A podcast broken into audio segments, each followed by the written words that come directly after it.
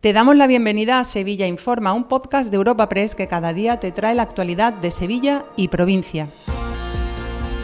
Estas son las noticias más relevantes en nuestra agencia en el día de hoy. Comenzamos un nuevo episodio de Sevilla Informa este jueves 15 de febrero en el que viajamos a Bruselas porque allí la plataforma cívica Sevilla Quiere Metro ha reclamado en la Comisión de Peticiones del Parlamento Europeo un compromiso firme de todas las administraciones para la financiación de la red completa del suburbano.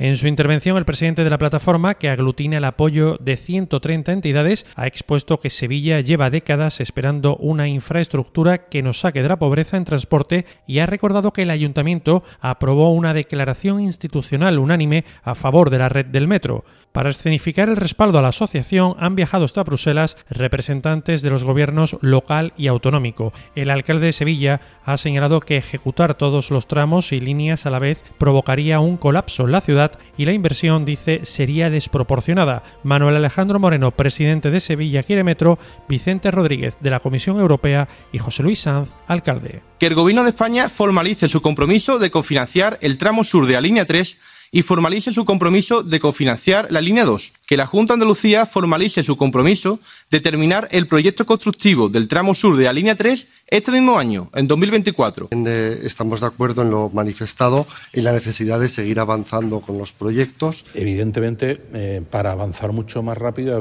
haría falta una inversión económica desproporcionada y no solo eso eh, la ejecución de una obra de metro es una, obra, una ejecución que va a abrir la ciudad por la mitad.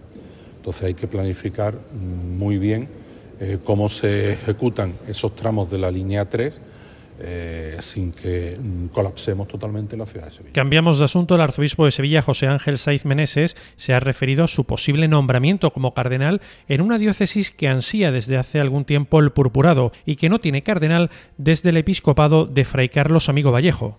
Monseñor Saiz, preguntado al respecto, ha asegurado que el premio grande para él es la Archidiócesis de Sevilla y que esa designación, si viene, sería bienvenida y que si no es así, no pasaría nada. Una cuestión que no se atisba en el horizonte, puesto que el Papa dice se ha caracterizado por nombrar cardenales en diócesis remotas y donde la religión católica no es la mayoritaria. Monseñor Saiz Meneses, en la entrevista concedida a Europa Press, coincidiendo con el inicio de la cuaresma. Él va más por las periferias y entonces pues hace cardenal a un obispo que está en un sitio que son una minoría pequeña, en un país de otra tradición religiosa.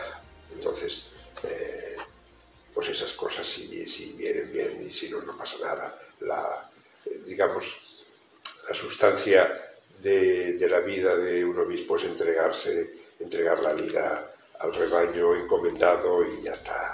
Una cosa más en clave judicial, hoy han declarado un otorrino y dos doctoras por la niña muerta tras ser operada en Écija. La familia de la menor, de tres años, que falleció tras sufrir un shock hemorrágico días después de ser operada de vegetaciones, ha acudido a la sede judicial del municipio con motivo de las comparecencias previstas por el juzgado de primera instancia e instrucción número uno de la localidad. El abogado Fernando Suna, que representa a la familia, ha manifestado que la muerte de la niña es la prueba más evidente de que en los profesionales sanitarios hubo desaciertos, pasividad y exceso de confianza porque no apreciaron la gravedad del caso. María del Valle, abuela de la menor fallecida. Lo que queremos es justicia por mi nieta, ya que otra cosa no se puede hacer. Tienen que pagar porque esto que han hecho es que esto no se ha visto en ninguna parte. Desde el principio no salió la cosa bien, nos echaron del hospital, le dije yo, mi nieta no está todavía para irse y nos dijeron que sí, que el otro se había ido a la una, nos echaron, no le habían puesto las medicinas en la tarjeta a ella.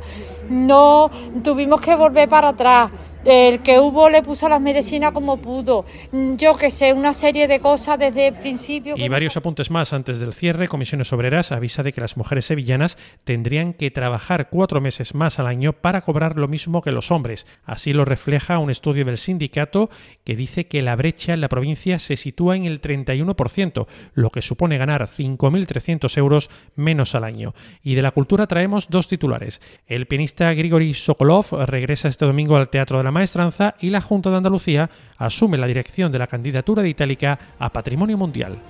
Te recordamos que puedes suscribirte y descubrir el resto de episodios de este podcast en nuestra web entrando en europapress.es barra podcast o a través de las principales plataformas de podcasting.